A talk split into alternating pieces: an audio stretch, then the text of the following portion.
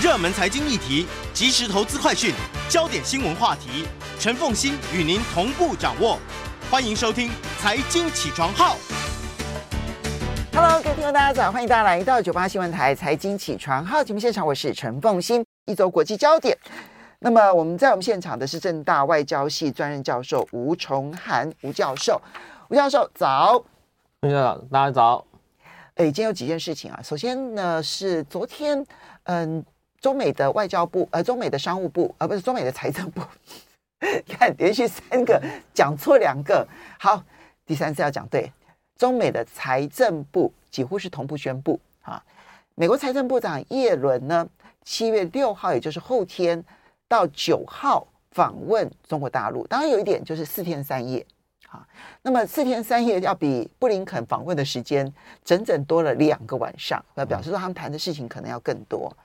第二件事情呢是，现在外国媒体传出来说他可能见不到习近平。好，然后第三个呢是在这前后啊，我们看到美国呢这个呃所要求的荷兰对于中国大陆的半导体管制，呃宣布了，然后呢。预计九月一号生效，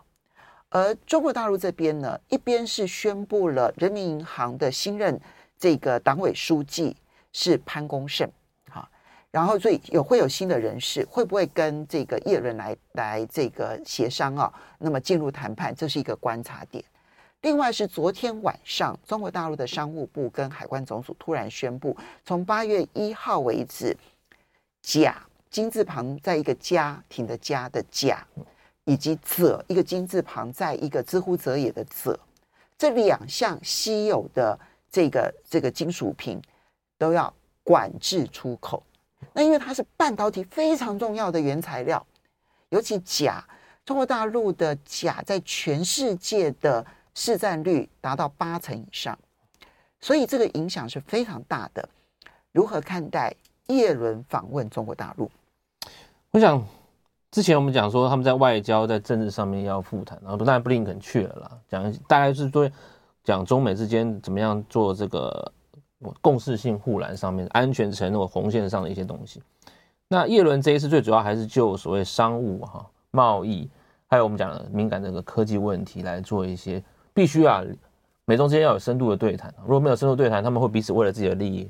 啊。如果你是注重这种相对利益的话，你很难去达成合作的啊。嗯，这点我们也学过。那其实，如果就这个我们刚才第一个讲的这个贸易上来看的话，其实美国一直以来对中国的进口物品苛征很高的关税。从二零一八年开始，对，从川普用特别要用三零一条款哈，加了大概百七七趴到二十五趴的关税哈，中国进口到中国到到美国的。可是这个其实用这种关税战不是只有得利于美国，它也对美国也有一些影响，而且影响很大。特别是一些呃工具机也好哈，然后汽车产品甚至钢铁，你会让美国的整整体物价不断的上涨，嗯，啊，大家有人说大概是上涨百分之二十五，嗯，所以这一点是美国一直想要去解决，因为你用关税可以赚钱没错，但它其实也会到造成国内的这个通货膨胀，一个很都很重要的，所以我想叶伦这次去可能也要针对这些呃关税问题跟中国都就有一些讨论了，因为其实过去美国也讲，他说你你你苛征中国的自行车跟内衣内裤内衣到。干什么没有意义嘛，对不对？所以我想这个关税问题，我想这一次是中美会想谈的。然后第二个是科技上面哈，其实刚才凤姐讲没错，这个前阵的新闻就是荷兰呃限制出口，我们讲这个深紫外光机哈，嗯，去年一开早期是极紫外极紫外光机哈，那个是更高阶晶片 EUV，然后现在变成 DUV，DUV 对，它甚至在让你较低阶的晶片，它都要控制你。那如果这样子以美国、日本、荷兰联手哈，进行这个不断晶片的这个杯葛控制哈，甚至连制造晶片的技术它都要杯葛的时候，那我想，呃，中国部分它也会做出反制啦。就像刚才凤姐讲，它是要限制稀有金属这个出口。其实这个新闻过去一直来大家都在猜测哈，因为中国控制许多稀有金属，而且稀有金属对于制作这个呃半导体哈，甚至科技的东西也是很重要的东西。包括了电动汽车啦，哈，这些电池对，呃，电池啊，这些的影响都很大。可是这一次特别挑出来的，因为稀有金属其实里面非常多哈，但是呢，这里面他们现在呢挑出来的甲跟者，哦，其实它在高科技的领域当中影响特别大。对，所以如果这样的话，我觉得他是给叶伦来之前的一个见面礼，下马威，下马威是希望说你来好，不是只有来而已。啊，当然他见不到见不见到习近平，我觉得是其次，因为以叶伦他的功能性跟他最主要的动作，还是要就一些细节啊，就财政、商务、官贸、科技，甚至他也提到一些有关美中之间要良好竞争啊，不要有灾难性竞争，共识性护栏。这类型的东西，叶伦要去负责去讲啊，你不能空口画一个大饼，或者是哦，只是去那边这样走两圈，其实有违他的这个这一次的这个意愿，而且叶伦的，所以布林肯是象征性的，但是叶伦反而是功能性特别强，但他这个这个彼此之间他的负责领域一定有差别。你说布林肯他对这个商务贸易，他可能一来他没有是他的专长，二来他可能必须要留给叶伦，或者是甚至未来这这个呃戴奇雷蒙多他们要去负责的哈。那当然，我们讲说这个非常重要的是，呃，那未来美中之间在贸易上面，他们是要用一个鱼死网破的的继续往下走，还是他们必须要有这个合作哈，用从绝对利得到相对利得的这种概念去做。那当然不只是我们刚才讲，不只是只有这个贸易哈，科技、环境、气气候呃气候气候议题啊，气候变迁议题啊，叶伦他也要想有一点的琢磨哈。这一点我觉得是呃的。美中之间，他们我我常常在节目上分析，我觉得这是叶伦在美国内部，然后要去说服反对他去中国大陆的人一个借口而已。叶伦凭什么谈气候变迁议题？他这个很特别，是其实民主党他们的所有的政策，包括当初拜登他能赢得初选，他跟所谓的环保人士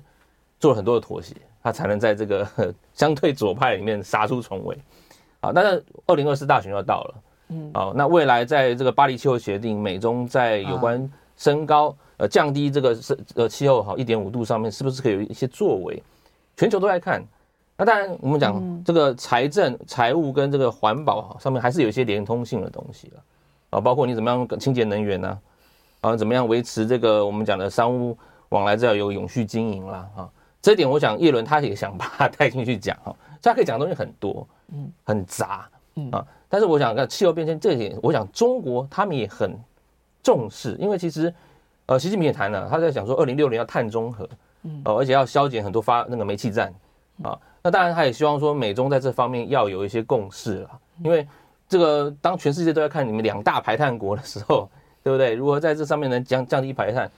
呃，所以我说美中除了以前过去他们在竞争，不管在台海、南海议题、安全政治上竞争之外，他们一些这个所谓比较。我们讲的这个所谓呃经贸哈环保议题上面，他们现在可能也要必须要有一点共识，不然的话蛮麻烦。环保议题我觉得比较容易，比较容易就是交做做做做出一个交出一个成绩单，然后让外界不要觉得说他们这一趟的好像什么东西都无所获。但说真格的，那个对于改变大局影响并不大，因为中国大陆有他自己环保议题上面在做的事情。对，其实你如果从这个欧洲的角度来讲，其实欧洲这边的评论会觉得中国大陆做的比美国还积极，嗯，所以并不是美国要去说服中国大陆做什么，而是中国大陆其实在这边好可以让你去交差没有关系，嗯，但几个议题，一个就是关税的问题，另外一个就是高科技管制的问题，还有一个我觉得比较有趣的是，在美国叶伦绝口不提他要到中国大陆去卖美债的问题，嗯，对。但是中国大陆呢，上上下下都认为耶伦就是要来卖美债的。那你觉得这会不会是一个议题？那我们看这个美债问题也很有趣啊。去年的时候，大家在抛售美债啊，可是到今年三月的时候反转了，中国开始买入美债了啊。其实我们知道，在外外资法人里面哈，呃，他们占这个美债的比例也蛮多，的大概七点五兆，到今年七点五兆，从七点三兆升到七点五兆。那当然，排名最高买美债的是日本，嗯，大概一兆多。那第二名是中国大陆，中国大陆现在开始反手在买美债，他没有买很多，他才买几亿而已。对，他是，而且他四月可能又要卖了。因为他因为是美债的起相对起伏高低，他们可能也在玩这个所谓避险的呃基金避险的动作了。那当然，在美国现在这个当然这个之前拜登在跟这个共和党哈和麦卡锡他们在谈这个有关怎么减债债务上债务上问题的时候。他们也希望把这个债务上限继续不要不要那么多债哈，要下修，所以美债变成是一个他们非常好的这个赚钱工具。所以他们希望中国人继续多买一点，你不要哎买买他丢弃买买卖卖卖卖卖这样子。所以我觉得呃，当然如果你两边的关系很差，美中关系还在继续叫嚣，那两边在出访前这边叫嚣，然后去那边卖东西，生意生意做得成吗？好像有点难哦。嗯，对。所以有时候我们觉得买卖不成仁义在啊。如果真的美国人要认真要卖东西，他可能会这样做的是，虽然前前面在互相叫嚣、骂来骂去，去之前呢，哎，如果你愿意买，我们后面会做一些相对应的动作。所以我猜想啊，如果去之前可能达到一些一些所谓的 deal 的时候，对不对？美国后面后续可能会关税降，继续减免了啊，减免一些关税，或者是释出对中国一些利多啦。但是这个会有一些反面效应，就是。美国国内的民众啊，特别现在反中的情绪还是很高涨。嗯，如果拜登做出太多让步的行为的时候，对他二零二四的选举，反而又是一个不太有加分作用的事情。所以他必须在这个所谓对中接触跟反中之间，他拿捏的更为精细啊。因为毕竟他在当选的时候，大家都讲那时候讲说，那时候叫我们叫 balance 或呃 contain China，对不对？那时候是。大家的共识是这样，问题是，呃，我觉得 Kurt Campbell 讲的很好，他说你不可能一直在这 content，你不知道他现在要 reengage 啊，如何跟中国进行再接触啊？但是我们要注意的是，当你每次喊出再接触或再接洽的时候，一定会有一些人做出一些动作。所以我们稍微休息一下，对，等一下，其实我是一点都不看好三件事情，我觉得要有。进步都很难，马上回。呃，欢迎大家回到九八新闻台财经起床号节目现场，我是陈凤欣。一周国际焦点，在我们现场的是正大外交系专任教授吴崇涵吴教授，也非常欢迎 YouTube 的朋友们一起来收看直播。不过我们接下来来看法国，好，但叶伦呢，因为今天是七月四号嘛，他后天就要访问中国大陆了。那七月四，嗯、呃，这个。呃，六七八九哈，这四天哈，就四五六日，我觉得我们可以观察他弹出什么。我我基本上不太报，我不觉得会有太大的突破哈。但是，甚至于我都怀疑后面能不能够有戴琪的访问中国大陆，应该没有。雷蒙多我都打一个问号，因为在这三个人当中，叶伦其实是唯一的鸽派，那么雷蒙多跟戴琪都是鹰派。好，那我觉得情况是不一样的。好，接下来我们再来看到的是法国的动乱，法国到底怎么了？吴老师，嗯，法国其实是蛮有趣的国家哈。其实我不是研究法国了，其实台湾有很多研究法国的专家哈。那其实我们知道法国人，第一个他们天性浪漫啊，而且受到他们的文化的熏陶，这以前我们历史都学过啊。那他们人喜欢表达意见，甚至再激进点就是上街头抗议。那其实从历史上来看啦，一七八九年。法国大革命，他们在巴士底监狱那种事情，它就是一个塑造人民对这个法国人对于平等、博爱、自由的这种向往啊。那其实马克龙上台之后，他们他陆陆续续遇到许多这种所谓的，不管是平权也好，或者是抗议也好啊。其实这一次，呃，我们讲这个非裔青少年，因为这个当然他盘查嘛，然后他要跑，然后警察开枪，这事情我们好像常听到哈，只是不在法国。都在美国，都在美国，对对。可在法国，这个事情就引起很大的轩然大波啊，轩然轰动啊。那当然，很多年轻人哈，然后就因为这个社群媒体的这个影响，就上街，然后大规模的抗议，然后警察又动用。我们看到那个新闻，大规模的镇暴。这个不是近近期的事情。我举几个啊，二零一八年大家都知道这黄背心运动啊，他们就是因为油价突然暴涨啊，百分之二十、二十五这样涨。然后这个卡车司机他就是抗议嘛，罢工嘛，然后引起全国的这个资源，大家背上黄背心。那时候新闻媒体也报很多，他那是属于低阶层、中低阶层、什么劳工阶级的表达不满。到了今年一月的时候，其实大家如果注意新闻啊，马克宏运用他的所谓的权力哈，跳过国会的表决，进行年金改革。他将这个退休年龄从六十二岁上修到六十四岁。简单讲就是你。为了我们的经济哈，通膨好，大家多做几年吧。嗯，哇，这个法国人这个不可能的，他们对我们常知道法国人不是喜欢了常罢工，嗯，维权。那如果这么一来，哇，再让这个所谓的较为资深的 senior 或者是较这个老一点老一点的人，他们就也不满了啊，他们也觉得马空怎么可以向这个资本主义低头？当初我们支持你的时候，你支持这个。要维护我们的这种社会福利，看往资本主义低头，又上去抗议。因为法国真的是一个左派非常势力庞大的一个国家。对，对其实马克宏他的政党或者复兴党，他自己后来自己成立一个复兴党，然后想要等于是中间这个朝这中间去，可是他又想要右又要左哈，我觉得他遇到很大很大的问题是，他很难去满足左右两翼这个的看法，但是他这次很多政策他是往资本主义去走，嗯，就造成呃人民哈对他的这些政策很不满，所以他他的满支持度现在很低啊，在二十八到三十差，不到三十，不到三十趴，蛮低的。所以我怀疑接下来法国的一些内政跟他的这个社会治安问题哦，还有蛮，因为他二零二二才当选，嗯，他有还有这个还有四年的任期哈，要做到二零二六年。对对对，呃，这个是蛮麻烦的哈。这个他接下来还要该怎么去处理这个，不管内政啊、外交，他外交问题也是蛮大的，特别是乌克兰战争，嗯，还有他对这个前阵子发言哈，对于这个中国大陆跟台湾问题哈，引起全球不少不少轩然大波哈。主要是美国。对，所以。呃，马克龙接下来，我觉得他呃还有一半蛮长的路要走了。对，对我觉得这段期间的这个动乱，对马克龙最伤的一件事情是，他一直认为他他就是欧盟的领导人。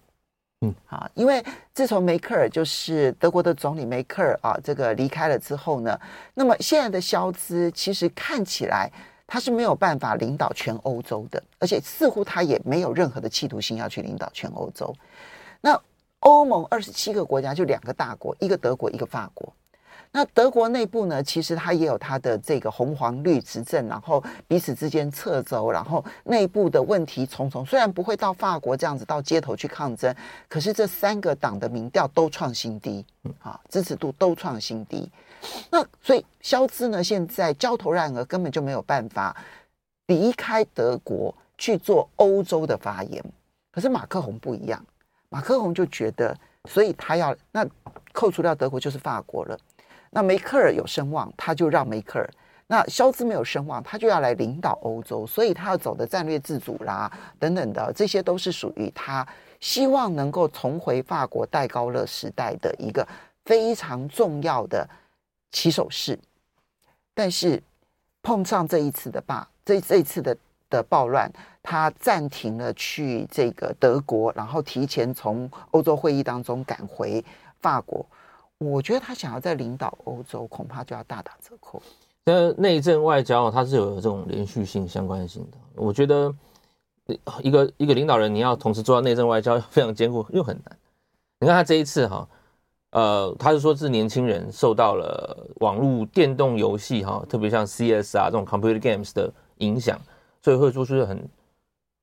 violent 这种暴力的行为。所以他还鼓励说，各位这个年轻人不要上街啊，家长你要控制好年轻人。这个发言好惨。对，我觉得这个不太是，呃，不太。当然你要想追根究底啦，是国内的通膨啊，经济问题。公平正义问题在法国都遇到很大的挑战，因为这问题不是只有，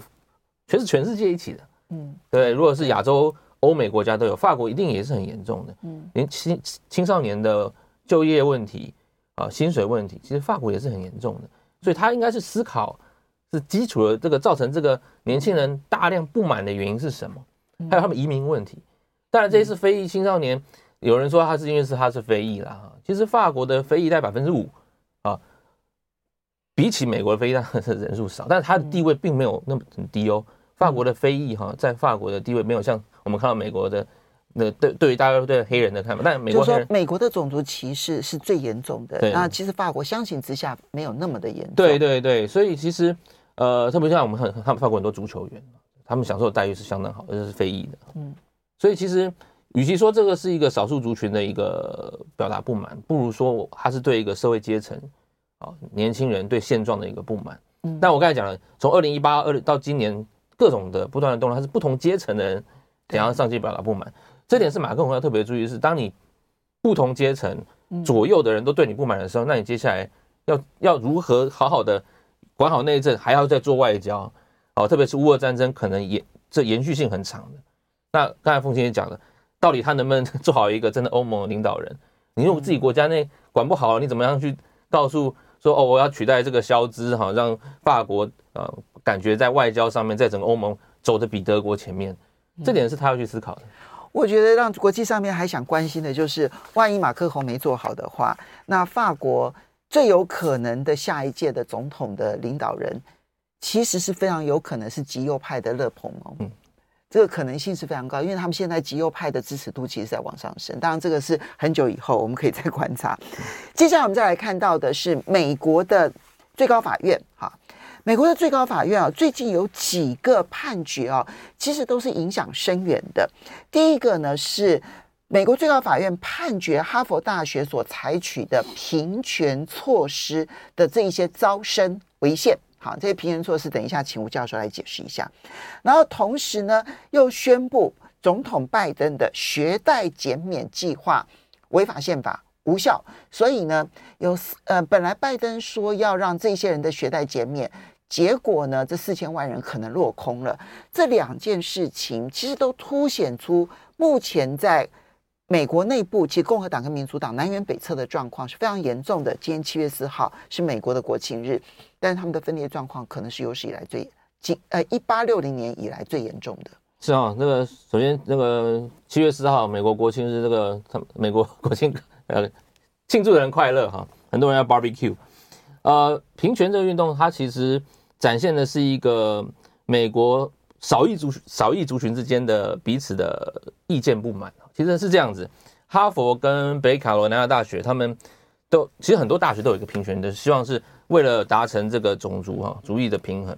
他们会特别照顾非裔或者拉丁裔的学生。其实平权就是为了反种族歧视，反种族歧视。可是偏偏是这样子，但是这些我们讲比较 top 或者是很这种私立精英型的学校哈，特别像 Harvard 啊、Yale 这种亚洲人偏偏很会考试，而且表现都往往比白人或者是其他族裔的都好。嗯啊，那当然这样你会让整很多人感觉不管说啊，你们亚裔人都占据了学术资源啊，不止亚裔人，还有犹太裔，犹太裔这这都是这样子。嗯，所以他们这个就有人就提出说，那你不可这个大学不可以有这种平权，你要取消掉啊，这就造成这个这一次这个这个风波了哈。其实呃，《纽约时报》有一篇专栏有写说，其实目前哈，虽然看起来是亚裔的人都是占据这些所谓的精英型学校。拉丁裔或者非裔族群，他们现在比较偏向是去一般大学、社区大学啊，甚至我们讲的一般州立较好的大学，他们不会一定去这些所谓的呃这个精英型学校。那这种你你特别是放这个所谓的平权条款，是对亚裔的人不公平，所以亚裔的人反而就是会抗议说，那你不可以这样子设定嘛？这一次哈，我觉得是美国对于这个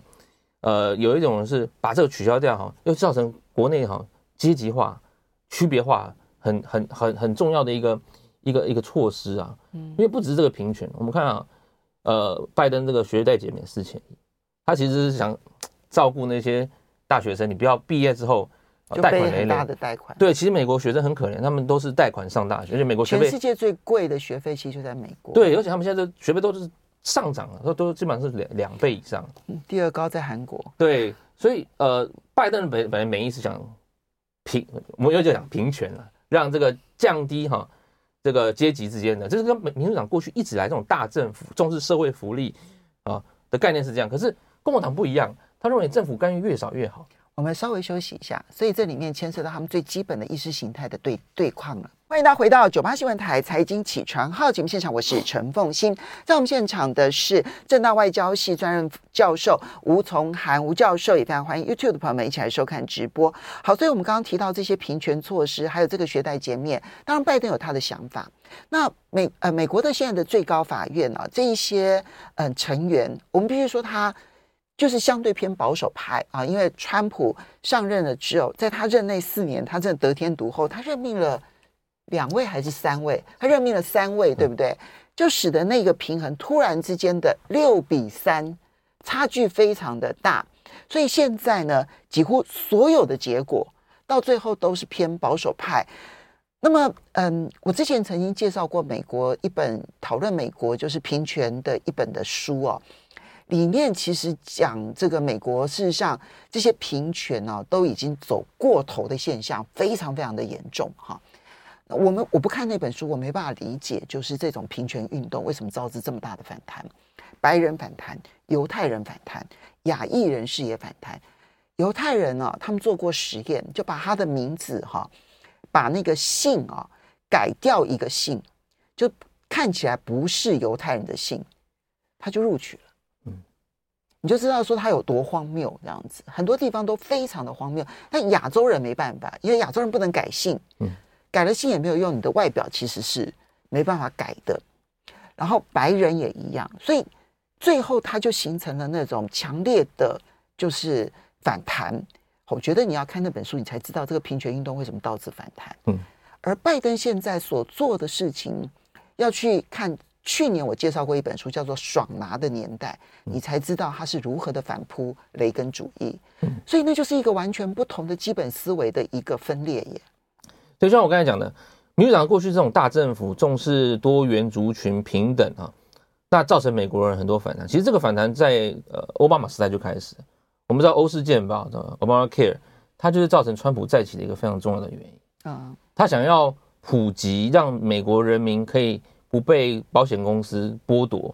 啊，让大家都有好的健保可以拿。问题是，这个就造成很多美国中产阶级，特别好像白人阶级，他觉得你为什么拿我的钱去救护穷人？而且你救护那些穷人没有用，他们还是不思上进呢。嗯，啊，可是川普做的太极端了，反而还有疫情的原因哈，还经济的原因让。这个拜登上台啊，再反扑回来，这个 民主党的这种势力就再回来。他当然还是要做他本身民主党本身他们基本的概念。所以，我们刚才讲的学费减免也好，嗯，平均法案也好，嗯，而像之前的罗素韦德案啊，对，这也是一个堕胎的案子，对，这也是美国这种两极化反扑很大的一个案子啊。因为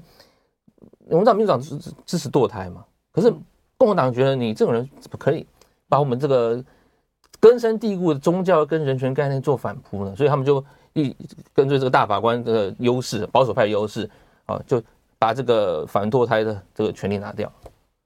嗯，这也造成了去年底的选举，其实民主党赢的一个原因。对，那去年暑假这个罗素韦德非常沸沸扬，因为很多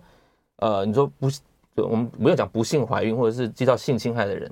他们为了堕胎要开到很远的州，嗯。啊，甚至开了两三百个 miles。嗯，隔壁州去堕胎啊，嗯哼，一来是很危险，二来是费用很高，嗯，所以造成许多我们讲的保守州跟所谓的叫 liberal 州之间很大的不平衡。嗯，那当然，他这个罗素韦德不是说强制说你不能每个州要强制，他是让堕胎的法案让各州去去制定，嗯，所以才会有保守州跟自由州的差别。对，自由州的差别，要造成这个人民对于这个整体的呃社会分裂的对峙的哈，我觉得美国的两极化社会越来越严重，嗯嗯，好。那接下来我们来看几个，就是接下来在二零二四大选的时候，这种两极化会不会造成我们讲川普势力的再返再返回了？但我跟很多美国朋友聊，然后我们再来看一些媒体报道。那当然，一来第一个说你民调准不准？因为现在呃，像 Quinnipiac 或者是几个民调，前阵子做上两三礼拜做的是大概四十八对四十四，就是拜登还有四十八，川普还有四十四啊。可是未来这个。川普在自己共和党内的势力，还有 DeSantis 对他的影响，是他两个人会不会合合为一哈？这点是我们要看接下来拜登要处理二零二四选举非常重要的议题。所谓的合而为一，是指他们可能形成一个组合吗？这呃，当然我不是预言家，我不能是预言任何事情。但是有人说，因为川普在座也是四年，嗯，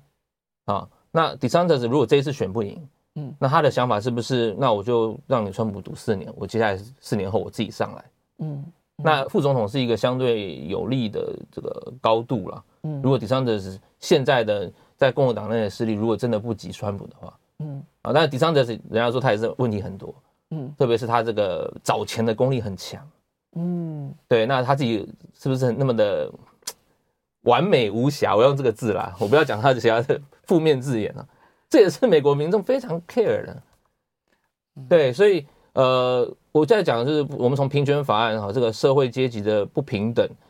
到这个共和民主两党整体的精英势力的互相对峙哈。我觉得马凯硕讲一个非常重要的是说，美国现在犯了很多的错误，有三个，主要他讲了三个错误，其中一个错误我很快讲是，他让百分之一的人掌握百分之九十九的财富，这百分之一的人是用金钱政治，当选之后，他不是民有民治民享啊，他是。让这个人民为有钱人服务啊，权力为有钱人所想，然后让他们再去找更多的钱，支持他们继续当选。所以，美国的政治现在由这个少数的权贵精英把持是非常明显。嗯，